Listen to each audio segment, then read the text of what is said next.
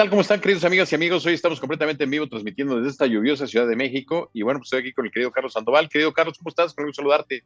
¿Qué tal, mi estimado Jaime? Qué gusto saludarte. Y sí, la, una tarde lluviosa, eh, dirían los clásicos, una tarde tequilera.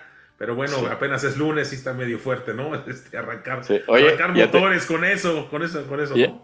Y, ante falta de tequila, pues un cafecito, ¿no? Porque hace frío. eso sí, un buen cafecito para todos. El tequila, eso ya para final de semana. Así es. Querido Carlos, muchas noticias para empezar hoy. Este, tenemos muchos temas, muchos temas que hablar. Porque, bueno, ¿por qué, ¿por qué, no empezamos a hablar de la Casa de los Famosos? Y no me refiero a las corcholatas ni a los candidatos del frente. Me refiero a lo que pasó ayer en el canal Las Estrellas. Este, un poco la semana pasada, de broma, decíamos que quién era la favorita y habíamos puesto, bueno, el favorito, la favorita. Y decíamos que la final iba a ser Wendy Guevara contra Sergio. Y tú y yo nos fuimos por Sergio, pero ganó Wendy. Así es. Así es. ¿Cómo viste esa parte? No, pues muy interesante, Jaime, sobre todo después de tu, de tu análisis de cómo socialmente, pues esto es un experimento muy interesante y cómo, pues, eh, contra todo lo que yo hubiera pensado, pues Wendy gana. Y lo interesante es la cantidad de votos, Jaime. Yo creo que es un análisis eh, de tema social, la cantidad de votos que genera, o sea, generó cerca de 14 millones, si no estoy mal, 14 millones de votos. No, 18 ella. A 18 millones ya hoy. Con 18 millones de votos se me hace algo espectacular. Este, bueno, eh, no, no sé qué, qué, qué opinas tú, mi estimado Jaime, con eso, sobre todo relacionado con el tema social, de, un, experimento social. Sí, un poco para recordarle a la gente lo que platicamos la semana pasada, Carlos, lo que decíamos es, pues es un gran experimento social. Digo, no, no, es que estemos fomentando esto, porque yo, creo que, pues no sé si, si socialmente deje algo el provocar que la gente se pelee, que, que esté encerrada 60 días, pero bueno, viéndolo como un analista, como analista político, como un analista social, pues es un gran ejercicio, Carlos, porque te pones a ver cómo se van armando los liderazgos, los grupos, cómo se van articulando. Y bueno, si eso lo, haces una traspolación a la vida familiar, a la vida pública, a la empresa, a la política, pues puedes encontrar muchas cosas similares de cómo actúa una persona bajo presión, cómo actúan, cómo se van haciendo grupos. Este, fíjate un poco, eh, hay una gran crítica a la sociedad machista y fíjate qué curioso, ¿no? Este, cómo se alían los hombres y van sacando a todas las mujeres de la casa, ¿no? este, Pero aquí también hay otra cosa, este, yo no leí hoy el artículo de Milenio de Olabonaga, anduve todo el día con varias cosas, pero eh, Ana María Olabonaga, la, publicista, la de Mercadotecnia, escribió un artículo sobre Wendy Guevara y, el fenómeno, y yo creo, yo aquí rescataría, Carlos, el tema de, es una, también una reivindicación para el movimiento eh, lésbico gay, este, para la comunidad LGTB, este, porque al final de cuentas Wendy Guevara, pues, este, pues siempre fue excluida, siempre fue rechazada por, por, estos temas de la sexualidad, pero yo creo que al final de cuentas, este, pues el hecho que ella gane, pues, pues es una gran alegría de que todos nos integremos, ¿no? Este, hoy veía algunas críticas de algunos, ¿no? Este, contra, contra otros personajes por machistas, misóginos, etcétera, pero yo creo que más bien, aquí lo que habría que resaltar es que en este México cabemos todos, ¿no? Claro, es un, es un México, México de unión, creo que esto es un gran ejemplo y creo que eh, va a dejar mucho el análisis de este, de este, pues, este programa que fue realmente un hit. Creo que la televisión mexicana, no sé si después de Big Brother, el primero creo que tuvo un éxito gigantesco, no, no, no se había repetido este, e, e, este experimento, esta locura de ratings, pero la verdad llamó mucho la atención. Eh, yo la verdad te voy a, comentar, no lo vi mucho, no estuve tan interesado, la verdad, eh, eh, no se me hizo a mí tan, a mí en lo particular, no se me hizo tan interesante. Sin embargo, yo creo que deja mucho, deja muchos temas muy, muy buenos. Qué bueno que, que pues Wendy ganó, es un tema de integración y, decir, pues aquí todos somos mexicanos y la verdad, así es, ¿no? Cada quien con su preferencia, cada quien con sus temas, con sus ideologías, pero buscando siempre pues la unidad y pertenecer, ¿no? Creo que ahí está, ahí está la clave, Jaime. Sí, fíjate, digo, yo no seguí el día al día, este, obviamente ni contraté la plataforma, pero en el tema de los resúmenes, en mi caso, este, y bueno, mucha gente se, que, se mete al morbo, ¿no? De lo que dijeron, lo que hicieron, pero tú como analista político lo que ves es la estrategia, ¿no? El árbol, el bosque, ¿no? Este, no, no, no tanto lo que está pasando. Pero es curioso porque dices, bueno, ahora se van a liar para sacar fulano. Y luego, eh, ¿cómo, eh, además, cómo se equivocan algunos en las estrategias, ¿no? Pensando que es la estrategia correcta, pues este, no necesariamente. Entonces, es un gran ejercicio social digo, no, no, es que lo aplaudamos, porque pues a final de cuentas yo creo que sí denigre y de, eh, bueno, eh, marca a las personas muy fuerte. Este, y te digo, no es que lo promo no, no, es que lo probamos, pero pues ante la falta de estudios sociales, este es un gran estudio social. Este, y te digo, simplemente con los resúmenes, con las estrategias, cómo se iban moviendo y hacia quién, hacia dónde iban, pues obviamente, digo, yo me perdí muchos temas del día a día, que pues este sí, hay cosas que hasta son muy denigrantes, este, de lo que poco que pude ver. Pero bueno, eh, eh, aquí hay que rescatarte, digo, el tema es un gran ejercicio social, la gran participación social. O sea, Carlos, para, un, para una persona, porque además hay que sumar los demás votos, pero, o sea, 18 millones de votos, digo, es un montón. O sea, no, es, un, es muchísimo, no, es una, es una locura, es una locura. Ya quisieran Claudio Sheinbaum, Marcelo Ebrard y todos los demás candidatos de todos los demás partidos, ¿no? No, claro, oye, pues yo, yo digo, esta Wendy se lanza y podría ganar. Fíjate lo interesante, podría mm. ganar algo. O sea, no, no, no, no sé qué mm. podría ganar, pero algo podría ganar, o, este, o Meyer, este, Sergio mm. Mayer también podría, que él, él, él, sí está en la política. Pues esto se vuelve una gente muy conocida, o sea, esta también es una plataforma para lanzarse en la política, ¿eh? O sea, me llamó la atención. Sí, que era lo que te decía yo la semana pasada, que te apostaba lo que quisieras a que alguno de ellos, de los que salió, muy probablemente alguno de los partidos políticos lo va a lanzar de candidato, alguno de ellos, para alguna alcaldía, diputación, etcétera, pues por el gran jale y el arrastre, ¿no? Entonces, bueno, un, ejercicio que te digo, a lo mejor es cuestionable un poco en la parte humana, porque sí, pues sí creo yo que pues es meter a esta gente para, con tal de generar ingresos, pues está, está, grueso, pero el ejercicio es muy interesante. Pero bueno, este, felicidades a, la ganadora, Wendy Guevara. Pues felicidades a Wendy. Demos de la vuelta de la página, Carlos, y noticias no muy agradables, vámonos a Ecuador.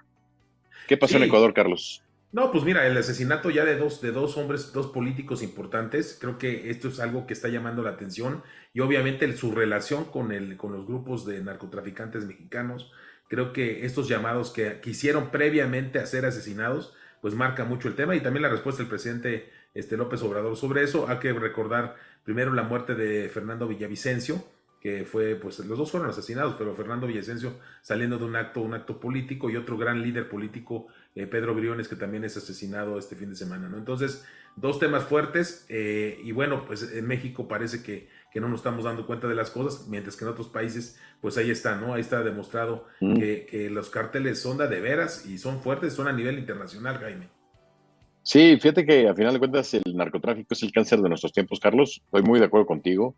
Eh, aquí los tentáculos del narcotráfico pegan en todos lados. Eh, eh, lamentable, porque además el candidato había culpado al cartel, perdón, al Sinaloa, de Sinaloa.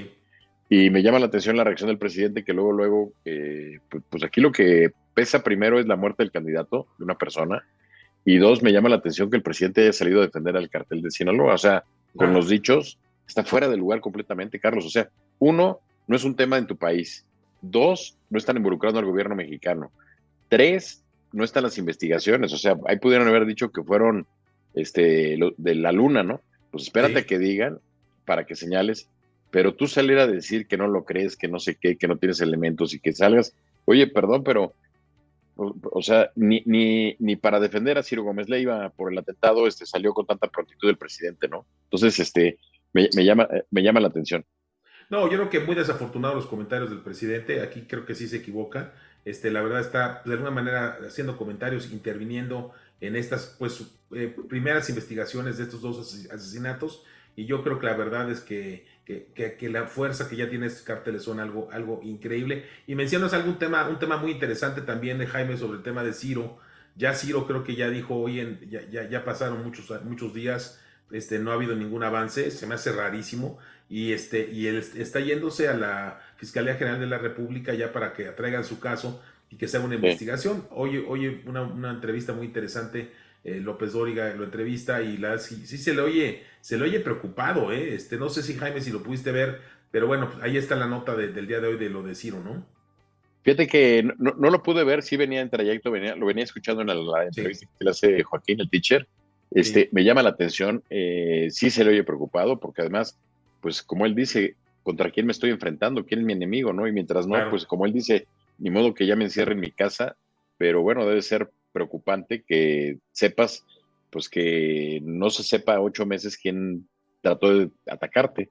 Entonces, este, pues nuestra solidaridad con Ciro, este, esto no debe pasar con ningún ciudadano, Carlos, con ninguno, ¿no? Este, sea periodista, sea ciudadano, sea lo que sea. Sí, así es. El ser periodista no te hace especial, eso estoy totalmente de acuerdo contigo. Eso no debe pasar con ninguno, ninguno de los, de los ciudadanos mexicanos y ningún ciudadano del, del, mundo. y la verdad es que es muy triste que, la verdad se ve que haya poca acción. Hay algo raro porque yo creo que, que haga eso Ciro debe tener la información interesante de, de, que por, dónde viene y que yo creo que lo están encubriendo o hay algún, algún tema, ¿no? Eso se, se, presume o se supone, ¿no? Entonces, yo creo que también, como bien dices, Jaime, mi solidaridad, nuestra solidaridad con nuestro amigo Ciro Gómez Leiva, y, este, y bueno, espero que ya la Fiscalía General de la República pueda hacer alguna, alguna investigación más a fondo, ¿no? Sí, claro. Y bueno, pues sí, te nos solidarizamos con Ciro. Este, ojalá se llegue al fondo de las consecuencias de quién fue el que atentó. Y bueno, pues este, esto también nos indica, Carlos, que la violencia está al alza, que traemos un tema complicado. Y bueno, vamos a ver qué pasa. Este, eh, que, ojalá pronto den con, con los autores intelectuales de este eh, fallido atentado, afortunadamente, porque traía una camioneta blindada, pero bueno, pues lamentable. Oye, Carlos, y, cambiando y hablando de ataques, eh, pues me sorprendió el ataque de Mario Delgado hacia Xochitl Gálvez, de, la corrupción, y parece ser que el tiro se le va a salir por la culata, creo, ¿no? No, pues mira, ya verán, me llamó la atención cuando pues, Mario Delgado, que está buscando ser el candidato para la Ciudad de México, que es evidente, pues se aventara este comentario del tema de, de contra Xochitl Gálvez sobre que ella, ella firmó la autorización de unos edificios que, ya salió a decir los Xochitl Galvez que ella no tuvo nada que ver en la autorización. O sea, sí tiene una participación eh, posiblemente en la verificación, pero no en la autorización de la construcción. Entonces, me llama mucho la atención el tema. Eh, hay que recordar también que, que, pues, de alguna manera Mario Delgado participa en la Secretaría de Finanzas cuando viene ese gran desastre financiero, económico, eh, bueno, del tema de la línea 12 del metro. Ellos son los que de alguna manera, este, junto con Marcelo Ebrard, eh, hacen el cambio de vagones, ¿no? Te acordarás que se le compran los trenes, los trenes muy pesados a CAF, este, dejan endeudada a la Ciudad de México. O sea, yo creo que ahí, si le rascan, Jaime, y ahorita me gustaría tu opinión, van a salir muchísimas cosas y le va a pegar a Mario Delgado y le va a pegar a Marcelo Ebrard, porque de que hubo algo raro ahí, hubo algo raro, tan es así, pues que el tren se cayó y mató muchísimos mexicanos que la verdad, este, pues porque iban a morir este, por temas de corrupción, ¿no? Si hay alguna corrupción, yo creo que está ahí en esa línea del 12. Tuvimos, si recordarás también en el, en el programa de la Asociación Presidencial, una entrevista con una periodista que nos platicó todo el tema, lo comentó y lo pueden ver ahí. En nuestra, sí, exactamente, que lo pueden ver ahí en este en, en, nuestro, en nuestra página, en este, en telerednetworks.com, ahí está la entrevista y ahí menciona pues todas las cosas o irregularidades de la línea 12, ¿no? Entonces, yo creo que Mario Delgado se equivoca. Yo, si fuera él, me hubiera mantenido más callado pero ahorita va a venir un ataque durísimo también contra él. Y bueno, y decir que también pues ya no se vale de Xochitl Galvez, pues, todo el mundo le está tratando de pegar dentro del, dentro del oficialismo, y obviamente empezó el presidente, luego pues la secretaria de Gobernación, que ahí la verdad creo que la secretaria pues no era un, eh, un sparring este, de tamaño, entonces la, cambiaron y ahora metieron a Mario Delgado, ¿no? Así es, así es, lamentable, Carlos, porque dicen que para tener la boca larga debes tener la cola corta, y yo creo que aquí Mario Delgado trae la cola muy larga, ¿no? este, lamentablemente, y te digo, y ojalá fuera un tema sencillo, pero pues uno involucró la muerte de personas, lamentablemente el accidente del metro. No puede ser, Carlos, que una obra nueva se te caiga, o sea, no puede ser el dinero que se gastó, ¿no? Y todo lo, lo, lo, los, los, lo que costó eh, esa obra, este, de verdad es una vergüenza, ¿no? Para la Ciudad de México, una obra de esa magnitud. Y bueno, pues te digo, se, se echarán la pelotita entre uno y el otro, pero, pero a final de cuentas una, una pieza clave, un artífice fue Mario Delgado. Entonces, hoy ver a Mario Delgado hablando de corrupción de la Ciudad de México, bueno, pues, caray, no, no, no, es como si Einstein hablara de física, ¿no? Sí, no, no, exactamente. No, muy buena, muy buena tu mm. comparación, este Jaime. Sí, la verdad es que es algo increíble. Yo creo que Mario Delgado en verdad debería de cuidar eh, lo que dice. Este, lo han de haber mandado, seguramente lo mandaron, porque de hecho está muy bien hecho su, su, este, su presentación o su ataque. Está bien este, filmado con drones y, y buena producción. O sea, eso obviamente le metieron buena lana, pero yo creo que fue un error para él porque le van a empezar a salir cosas y la gente, la gente está molesta, la gente ya empieza a decir cosas que a veces se guardaba y, por eso se empiezan a conocer algunos temas y yo creo que aquí le van a pegar durísimo a Mario Delgado, ¿no? Ahora sí que al tiempo, mi estimado Jaime. Ahora, este, se ve que ya les dolió el tema de la candidatura de Xochitl Gales porque te digo, al momento que ella sale, este, sobre de ella. Y me llama la atención, Carlos, que es increíble, pero llevamos ya casi un mes o más de un mes desde que salió el tema de Xochitl Gálvez a la palestra. Y si te fijas, prácticamente la conversación eh, semanal, o día, bueno, diaria y semanal, mensual, ha sido Xochitl Gálvez. O sea, los, las corcholatas, las mal llamadas corcholatas por el presidente, este, están perdidas. O sea, la, de, la, que hablan es de Xochitl Gálvez. Sí, fíjate que me llama mucho la atención, este, eh, también estuve viendo un poquito el, programa de Chumel Torres hoy, porque tiene una sección interesante. Que, hay que mandar felicidad a Chumel, ¿eh? Qué cuate, qué, qué inteligencia, ¿eh? es un comunicador fuera de serie, me llama la atención de, primera. Y este, y tiene, y tiene una sección donde van, van siguiendo a los, a, las corcholatas qué van a hacer o qué, cuál está qué movimiento trae, ¿no? Y la verdad me, llama la atención que Claudia Sheinbaum no sale de la Ciudad de México. Yo creo que se, ha sentido no muy segura afuera. Ya mañana platicaremos en la sesión presidencial, pero la verdad es que no se ha notado mucho a Claudia Sheinbaum. Y sí, ya le quitó el micrófono Xochitl Galvez al presidente y de alguna manera la que, la que la gente empieza a hablar es de Xochitl, ¿no? Ya lo del presidente como que ya no hay tanto, tanto, este, tanto comentario, sino más bien se está viendo el tema de Xochitl y sí el enojo del presidente contra Xochitl Gálvez, que de alguna manera sí puede ser un, una contendiente. Me, me ha tocado y mucho de este tema de la sobremesa, pues es platicar lo que oímos de otros amigos en otros lugares donde uno va, que, que empieza a subir, y la gente se está animada, ¿eh? La gente está animada de con Xochitl, este, la gente cree que sí se puede ganar, y, yo la verdad es que esto no se veía. Hay como dos tiempos ahorita en esta elección presidencial. La que decía, no, pues este es un mero trámite para Claudia Sheinbaum, donde pues, sin ningún problema va a ser la candidata y va a ganar y pues ahí no pasó nada.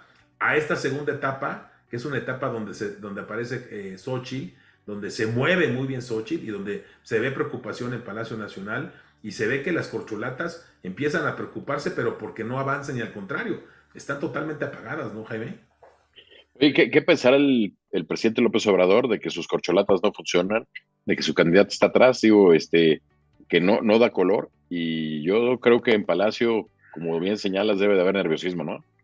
Sí, no, no, y aparte, pues también otros embates que le han tocado al presidente, como que se le empiezan a juntar los temas, siempre que vas dejando temas, cosas, al final se junta todo.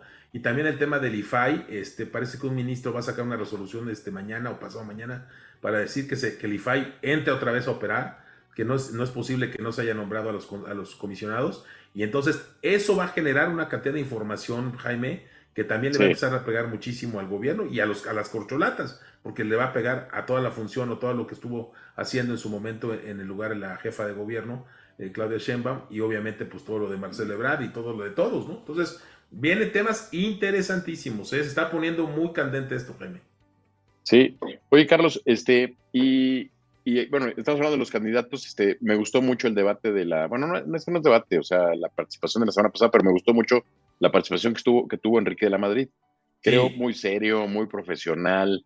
Eh, de verdad se le ven tablas a Enrique. Sí, sí, creo, que, creo que hizo una gran, gran presentación. A mí siempre me sorprende, eh, eh, Enrique me sorprende por la forma de, de cómo comunica con la gente, ¿no?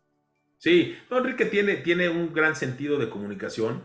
Eh, la verdad es que lo hemos visto, lo tuvimos también nosotros en nuestro programa y fue una gente que, que, que, platica muy sabroso, ¿no? Que, que, lo siente cercano y creo que llama la atención. Fíjate que aquí eh, los comentarios que yo he escuchado y lo que yo vi también ahí Xochitl creo que le falló, le faltó.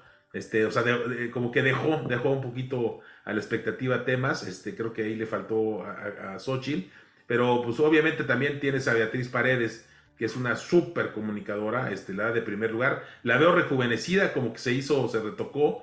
Yo siento que ahí se ayudó, se ve más joven, me, da gusto, se ve muy bien y creo que, pues creo que está haciendo su, su, papel. Y obviamente, bueno, ahí el que no, no, no le veo a Krill, pues sí ya lo veo un poco más amoladón. Yo creo que ahí no tiene mucha chance, pero bueno, pues está ahí en la contienda, ¿no? No sé tú qué opinas de los otros tres. Yo creo que Krill, a mí Krill la verdad no me gustó la participación, se me hizo muy gris su participación, pero le tengo que reconocer algo, Carlos, que es su gran eh, manejo en corto que tiene. O sea, yo creo que Santiago Krill va a ser una pieza muy importante en esta construcción de esta unidad. Este, pero bueno, sí, claro, creo, creo yo que está muy, lejos muy lejos de cualquiera de los tres aspirantes, este, ¿no? Este, eh, que son Xochil Gales, eh, Enrique Lamadrid y Beatriz Paredes. Pero bueno, este, ya empezarán las encuestas y a partir de ahora eh, me parece que hoy cerraba y hoy empezaba ya el, o mañana el levantamiento de las encuestas. Vamos a ver qué tal sale este primer ejercicio. Y bueno, creo yo además, Carlos, eh, no, entendí, entendí, bien por qué excluyeron a Silvana Aureoles y a Mancera. Este, según esto, tiene que juntar votación en los 17 estados. No me queda claro aún eh, la causa, no, no, no, no está todavía bien señalada, por decirlo, pero me llama la atención, Carlos, por algo, ¿no? Este, eh, creo que eh, el hecho que hubieran participado, digo, hay que ver si juntaron, porque según esto habían dicho que se habían juntado las firmas, pero eh, queda claro que a la primera de cambio se hubieran eliminado, porque hoy, nada más para la siguiente ronda van a quedar tres después de esta primera, después de este primer sondeo que se va a hacer. Entonces, este, si hubieran pasado, creo yo que a nivel de cancha Mancera ni Aureoles hubieran tenido nada, nada que ver en, la elección, ¿no? Entonces, creo, creo que no había necesidad de violentar o de ser tan rigoristas, ¿no? Este, me, recuerda un poco, perdón, pero el penalti que le marcaron a la América contra Nashville.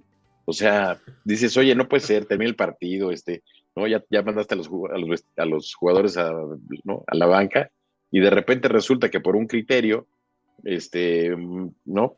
Este subjetivo, porque además subjetivo, si se movió en el momento, si no se movió en el momento, pues decides echarlo para atrás. Entonces, así, así, así estoy ahorita como el penalti, estoy así como, pues, ¿qué pasó con Mancera y con, y con, con Aureoles, ¿no? Pero bueno, no creo que el, PR, que el PRD vaya a, romper. Yo creo que no tiene muchas opciones el PRD hoy para sobrevivir y esperaría nada más que si no eh, se mantienen en el frente, no verlos el día, al día de mañana con Morena, ¿no? Que creo que va a ser muy difícil. No, yo que muy difícil, este sería un grave error también para Morena invitarlos. A ver, yo lo que creo, por lo que estuve platicando con gente del equipo de Enrique La Madrid, lo que ellos me platicaban es que, que tanto Silvana Aureoles eh, como Mancera, Miguel Ángel Mancera, no tuvieron este, votos eh, equitativos en los estados, o sea, no, no cumplieron con esa parte de, la votación estatal. Entonces, por eso, no, o sea, lo sacaron. Yo creo que aunque sí tuvieron la cantidad de votos, pero me imagino que, que Aureoles, habiendo sido gobernador de Michoacán, pues los tuvo ahí en, Michoacán. Y, este, Mancera, en la y Mancera en la Ciudad de México. O sea, eso es lo que yo creo que pasó. Y bueno, pues salieron. En un principio Mancera como que sí dijo no hay problema, y luego lo vi que también medio reclamó. Aureoles desde el principio está, reclamó, pero yo creo que fue una búsqueda de, decir, oye, tenemos fuerza, estamos vivos, estamos, aquí andamos. Los dos han tenido problemillas este, de, temas post-gobierno, entonces este, era una forma de, alguna manera de posicionarse. Pero sí, pues los dos así que como lo estamos analizando, Jaime, pues ya los, los cuatro que quedaron son los que más tenían posibilidades, de ahí vendrán tres, y luego pues yo creo que serán dos que me imagino que será, este, ahora, perdón, yo pensaba que era Enrique de la Madrid y pensaba que era este Xochitl, sin embargo Beatriz Paredes me dejó un muy buen sabor de boca, entonces se va a poner buena esa, e, e, esa parejera de los tres precandidatos, ¿no? Así es, fíjate que yo he tenido el gusto de tratar a Beatriz Paredes, de verdad creo que es una figura política, así como lo fue en su momento Muñoz Ledo o hoy lo es Dante Delgado, creo que Beatriz siempre ha sido una constructora de acuerdos, creo que siempre ha sido necesaria su participación. Le ha tocado estar en las buenas y en las malas. Gobernadora muy joven, a los 32 años era gobernadora, fue la que le contestó el informe eh, de Tlaxcala siendo diputada a Luis Echeverría, siendo muy joven. Entonces, este, de, verdad, Beatriz eh, tiene mucho que aportarle a la campaña. Este, lo que sí, lo único que espero es que los golpes no empiecen a ser entre los mismos del frente, ¿no? Sino que realmente hay una discusión de ideas y que esto no pase a mayores y que se haga un frente como lo dice, ¿no? Sí, fíjate que yo puedo escuchar a Beatriz Paredes y obviamente en las entrevistas le ha dicho, Gay, usted que cómo ve, si no queda, se sumaría. Y ella ha dicho, mira, este, yo la verdad, este, lo más importante para mí es la unidad. Si hay unidad, podemos ganar y a mí me gustaría participar en este gobierno. Entonces, yo creo que si Xochitl es la candidata o Enrique de la Madrid son los candidatos, este, de alguna manera la invitaría porque se me hace una gente este, de, primerísimo nivel que como tú bien dices, son de los grandes políticos mexicanos que, pues han forjado a este país y que están participando y que se encuentran bien. La verdad es que le, he escuchado con muy buena salud, muy bien. Este, yo tenía otra impresión, de, alguna manera yo decía, y creo que lo decía mal y con una disculpa, decía que era un cartucho quemado. Yo creo que no, no, no es un cartucho quemado, ahí está, está muy bien y para adelante, ¿no? Sí, yo también la veo como una persona muy activa, que le puede aportar mucho, muchas ideas y digo, no le fue mal, ¿eh? fue la segunda debajo de Xochitl Gálvez en el número de firmas. Sí, claro, no, no, le fue re bien. O sea, eh, es una gente que, es muy querida, es una gente muy inteligente y tiene el respaldo del PRI, ¿no? Tiene ese, ese sector del PRI la, la, tiene muy, muy cobijada y yo creo que tiene una gran fuerza, ¿no? Y bueno, y Enrique Lamadrid, como bien dices, yo creo que el ganador de esta fue Enrique, muy bien, la verdad es espectacular, este, su conversación es muy buena. Ahí lo único es que, que sí, Xochitl Enrique eh, podría ser ahí complicado quién, por quién decidir, ¿no? Sí, claro. Claro, bueno, pues habrá que ver qué pasa en estos días, porque además va a ser un proceso muy rápido, en menos de, tres semanas vamos a ver quién es el candidato y bueno, eh, los, siguientes encuentros que tengan, sí, este, veremos quién es. Oye, Carlos, y cambiando un poco de tema, eh, te iba a contar, eh, fíjate que salió el estudio de, la pobreza de Coneval, acaba de salir hace la semana pasada, si lo tuviste oportunidad de verlo, este, a ver, yo lo que siempre digo es, si se reduce la pobreza hay que aplaudirlo, ¿no? Este, el dato es que una reducción finalmente de entre el 2020 y el 2022 pasó de 42 a 36%, o sea, pobreza, eh, hubo 5 millones de personas menos que en 2018. Entonces, obviamente no me voy a pelear con el dato, o sea, yo creo que siempre que digan, oye, se redujo la pobreza, pues hay que aplaudirlo, ¿no? Pero creo, que hay una, creo que hay una trampa aquí, que el gobierno nos está metiendo en una trampa, y te la quiero comentar. Este, ¿Por qué? Porque la pobreza marginal, la pobreza extrema, no se redujo, Carlos. La pobreza extrema este, eh, eh, eh, sigue estando muy alta. Hay un dato que hoy, este, también en el trayecto que tuve oportunidad de escuchar la entrevista que bien señalas hoy con Ciro, no sé si escuchaste, López Dori estaba entrevistando, que no la escuché completa, me gustaría escucharla. Del Banco de México, ¿no? Un ex del Banco de México, ¿no? Gerardo Esquivel, muy, muy, fue muy, muy pro AMLO y AMLO lo maltrató muy duro, ¿no? Y, este, y, me llama la atención porque eh, tampoco fue muy claro con los temas, este, Gerardo, y te voy a decir por qué, Carlos. México, la forma de medir la pobreza no la mide de acuerdo a una sola variable, la mide multidimensionalmente, la, mide de acuerdo a seis variables. Entre ellos, por ejemplo, te voy a poner, o sea, ¿por, qué se redujo la pobreza? Pues es muy fácil, Carlos. Se redujo no porque hubo mayor productividad, no porque hubo empleo, no porque hubo, o sea, la, la razón es porque porque se le aumentó el salario mínimo a la gente, porque se le dio un programa, se le dio dinero a los adultos mayores. Se le regaló, se le regaló. Entonces, a ver, Carlos, si yo le doy a mi hijo y le digo, oye, este, a partir de hoy ya no vas a ganar, a ganar 50 pesos diarios, te voy a dar 150 pesos diarios, pues ya con eso lo estoy sacando de la pobreza.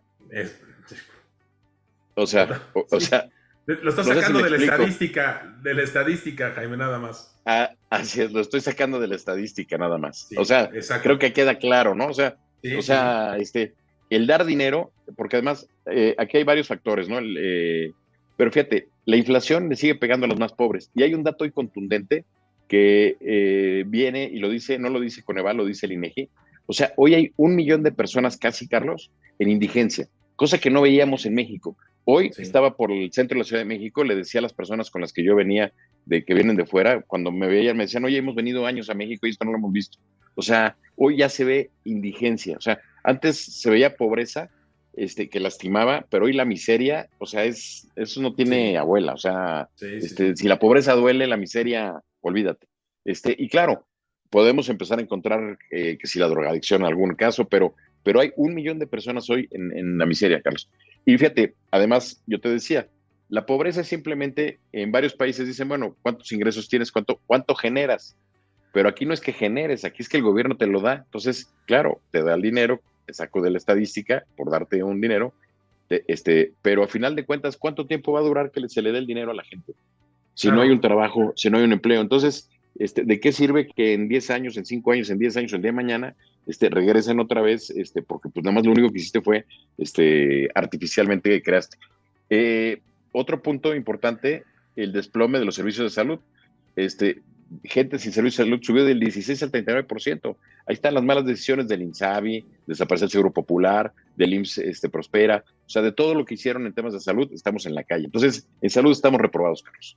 Así es. No, yo creo que lo que tú dices, me gustó mucho el ejemplo de tu hijo, decir, oye, mi hijo está en la casa, no hace nada, este, está en pobreza, ¿no? Pues le voy a regalar, este, no sé, cinco mil pesos al mes, ya sacaste la pobreza y siguen sin hacer nada, ¿no? O sea, ese es un grave ejemplo, muy buen ejemplo, Jaime, para todas nuestras amigas y amigos que nos escuchan, porque pues así nos damos cuenta cómo está realmente medido esto y solo sale de la, estadística. Y en el tema de salud, pues ya también lo, dijo el, eh, ¿te acuerdas? El, el exsecretario Frank, de cómo estaban los servicios de salud totalmente colapsados. Y es una realidad que pues ha sido un fracaso totalmente el sistema de salud en México y ahí están los resultados, ¿no? O sea, creo que están bien. Sí, y fíjate, y fíjate además, Carlos, curioso, porque cuando tú creas un programa social, eh, evidentemente tú tienes que ir con los que más necesitan esto, ¿no? O sea, los que realmente están en pobreza extrema. Y bueno, este, leyendo a Rodolfo de la Torre, dice que por primera vez en la historia, en un periodo de cuatro años, la pobreza extrema subió.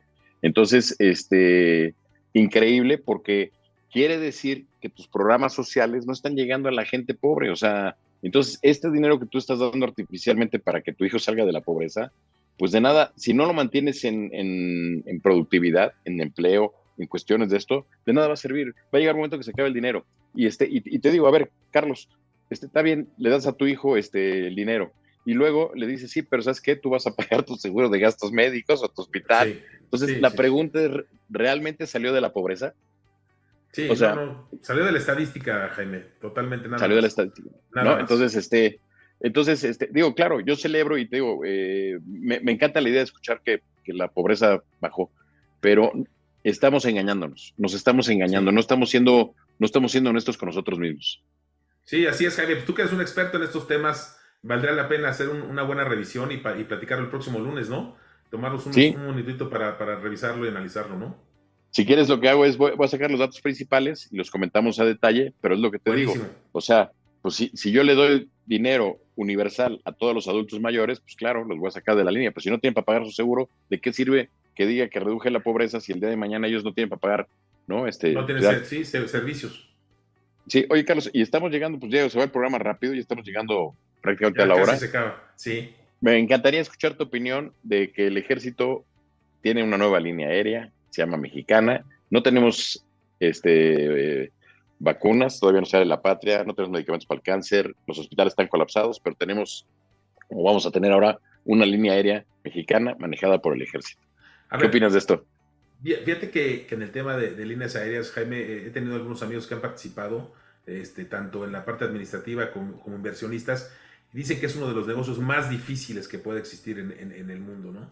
Este, líneas aéreas gigantescas se derrumban, este, hay quiebres por todos lados, y yo la verdad no sé a quién se le ocurrió. Bueno, ya sé a quién se le ocurrió. ya sabes quién. ya, sabemos yo, quién. Yo, tengo otros datos. yo tengo otros datos. Yo tengo otros datos. Este, una línea aérea este, del gobierno. O sea, que, donde, me, acordé, ¿te acuerdas? Con el famoso Fidel, Fidel Velázquez, que, que, él era el gran impulsor de que tuviera el gobierno mexicano fábrica de, bicicletas, que tenía una fábrica de bicicletas. Birmex. Birmex Cóndor. Birmex y claro todos esos negocios tronaron como ejotes y yo creo que eran negocios mucho más fáciles que esto, ¿no? Entonces, yo creo que es una verdadera locura. Es un, es un tema que desafortunadamente pues va a, va a costar mucho dinero, se va a tirar el dinero a la basura. Y mira, lo único que me gusta de todo este proyecto es, bueno, la marca mexicana creo que es una marca muy interesante, es una marca que, yo creo que se pudiera recuperar en un segundo a venta, pues se va a tener que vender eh, tarde o temprano y que un grupo grande pudiera comprarla y, sí desarrollarla, ¿no? Pero, pero no una verdadera locura, Jaime, para, para tu pregunta expresa, creo que no tiene ningún sentido que el gobierno tenga una línea aérea, ¿no?